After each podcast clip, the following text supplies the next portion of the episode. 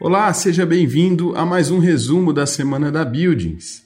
Eu sou Jean Santos, hoje é dia 5 de novembro e chegamos ao quinquagésimo episódio do nosso resumo. É uma alegria poder trazer para você aqui de forma resumida as principais notícias do mercado imobiliário corporativo. Lembrando que as notícias estão disponíveis no portal da revista Buildings e também nas principais plataformas de streaming, e se você estiver assistindo pelo YouTube, os links das matérias estão na descrição do vídeo. Então vamos para a nossa primeira matéria que foi publicada na Exame. Volta ao escritório. Três prioridades da liderança para reconectar as equipes. Com o avanço da vacinação, as expectativas para o retorno ao trabalho no escritório são tão numerosas quanto as incógnitas. Entre as dúvidas surgidas um dado da pesquisa global da JLL deve ser a maior preocupação para gestores e os profissionais de recursos humanos. 36% da força de trabalho está se sentindo sem energia e desmotivada. A consultoria especializada em imóveis comerciais realizou a pesquisa com mais de 3 mil trabalhadores em 10 países, para medir o sentimento de bem-estar e engajamento no momento e para o pós-pandemia. E o resultado chama a atenção para uma questão que deve ganhar destaque no planejamento do retorno ao presencial, a necessidade de reconexão. No levantamento, um terço dos respondentes disseram que não consideram mais a empresa como um bom lugar para trabalhar, e 25% relataram estar exaustos demais para cuidar do seu bem-estar. As pessoas vão sair muito transformadas e muito machucadas desse período. Mesmo quem saiu igual ainda vai ter certa dificuldade no retorno. E a relação de confiança é o pilar para o trabalho em equipe e a alta performance, destacou a especialista em comportamento organizacional Daniela Tesler. Washington Botelho, presidente da JLL Work Dynamics para a América Latina, comenta que o retorno ao escritório tem tido um coro abaixo das expectativas. Abre aspas. O escritório voltou e não necessariamente funcionou. Se a expectativa era ocupar de 25 a 30%, tenho ouvido de executivos que a adesão é em torno de 5 a 10%. Fecha aspas. Botelho explica que antes trabalho era representado por um local e houve uma quebra dessa mentalidade desde o início da pandemia. Agora é necessário pensar na atratividade de cada espaço de trabalho. Segundo a pesquisa, o que os funcionários mais querem para tornar o escritório um local atrativo são 45% espaço para relaxar, 44% serviço de alimentação saudável, 41% acesso a espaços abertos, 37% áreas sociais e 36% centros para atividades físicas. E a maior expectativa dos profissionais, 75%, sinalizou que esperam se sentir seguros no trabalho para falar de saúde mental e expressar dificuldades.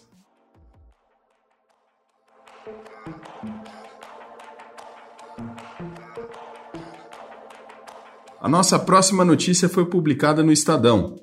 Blue Macau pretende comprar mais de um bilhão de reais em imóveis até o fim de 2022 a gestora de investimentos Blue Macau está com apetite de mais de um bilhão de reais em imóveis. A companhia pretende aumentar sua carteira de ativos sob gestão para 4 bilhões de reais até o fim do ano que vem. Recentemente, atingiu o patamar de 2,8 bilhões de reais com a aquisição de seis andares do edifício Pátio Vitor Malzone, na região da Faria Lima, na capital paulista, por 365 milhões de reais em uma das maiores transações imobiliárias do ano, em parceria com a Catuai Asset. O grupo procura empreendimentos que possa espremer e tirar mais suco do que o rendimento atual. Esse é o caso de prédios comerciais com baixa ocupação ou contratos de aluguéis defasados. A estratégia da gestora é fazer pequenas reformas, buscar inquilinos e negociar por valores mais altos. Foi assim, por exemplo, na compra de um terço da Torre Oeste do Centro Empresarial Nações Unidas, vizinho do Hilton, na Marginal Pinheiros, cuja área adquirida estava inteiramente desocupada. Após uma requalificação, os espaços foram locados para Pet Love e Horizon. Os principais alvos são os prédios de escritórios e hotéis urbanos, com muitos espaços vagos em meio à pandemia. O maior risco do investimento, entretanto, está nos chacoalhões da economia brasileira, que podem adiar o crescimento das empresas, eventos e viagens de negócios. O portfólio da gestora é composto hoje por um bilhão de reais em galpões logísticos 580 milhões de reais em prédios corporativos, além de hotéis, fundo de fundos e certificados de recebíveis.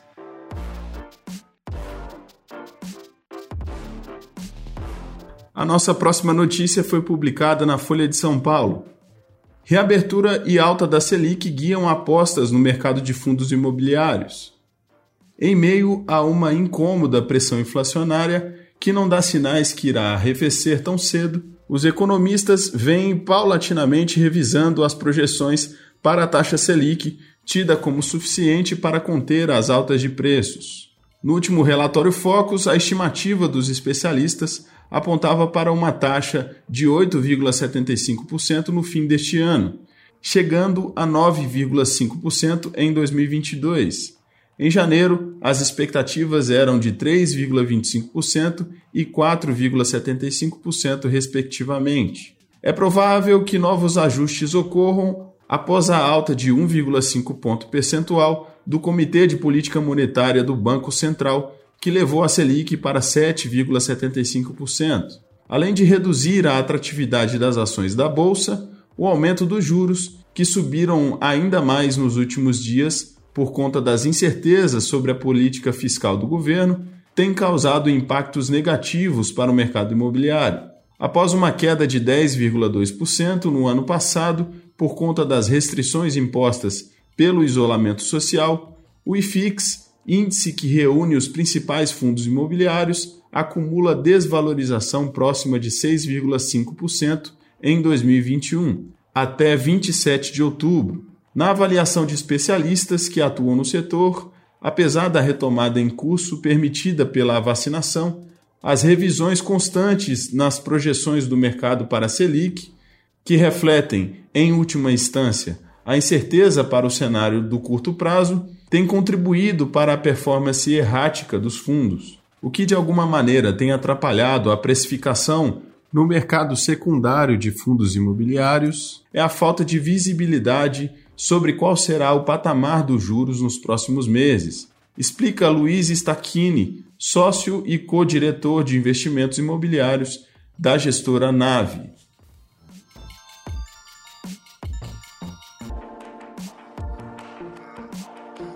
A nossa próxima notícia foi publicada no Valor Econômico.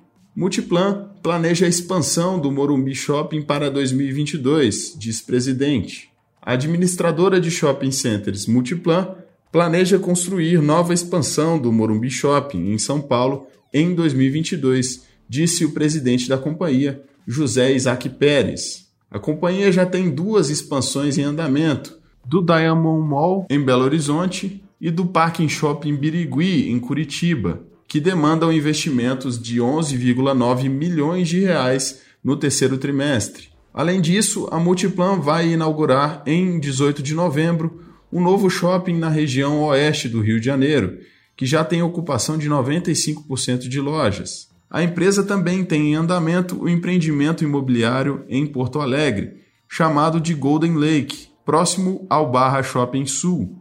O projeto compreende sete condomínios com valor geral de vendas esperado de 4 bilhões de reais e o investimento total estimado é de 2,5 bilhões de reais. A Multiplan anunciou o lançamento do projeto em 5 de outubro e até o dia 25, 31 unidades foram vendidas, que correspondem a 162 milhões de reais em vendas.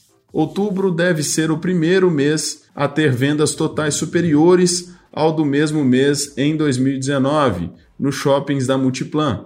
Até o último dia 25 foi registrado o crescimento de 9,7%. Estamos animados com o fim do ano. O turismo interno cresceu muito por conta das restrições de viagens, disse o diretor e vice-presidente financeiro e de relações com investidores, Armando Dalla Almeida.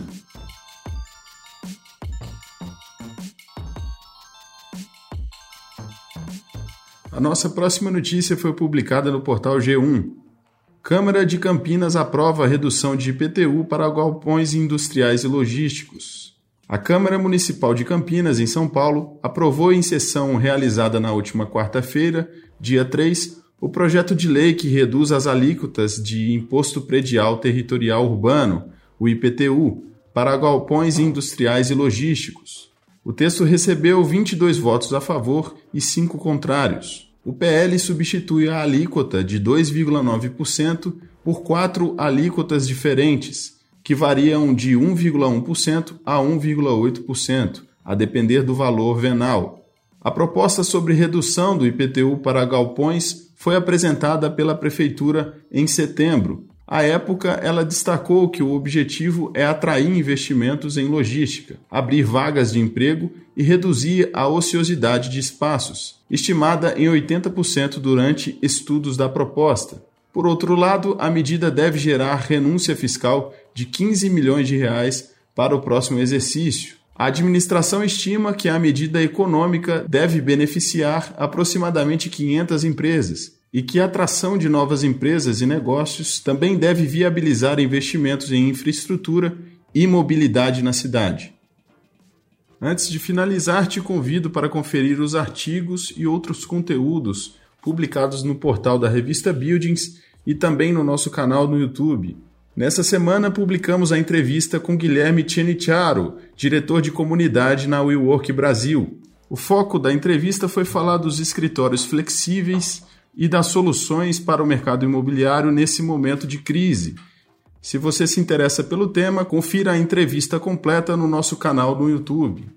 Eu sou Jean Santos, vou ficando por aqui, te desejo um excelente final de semana e nos vemos na sexta-feira que vem. Um abraço e até lá!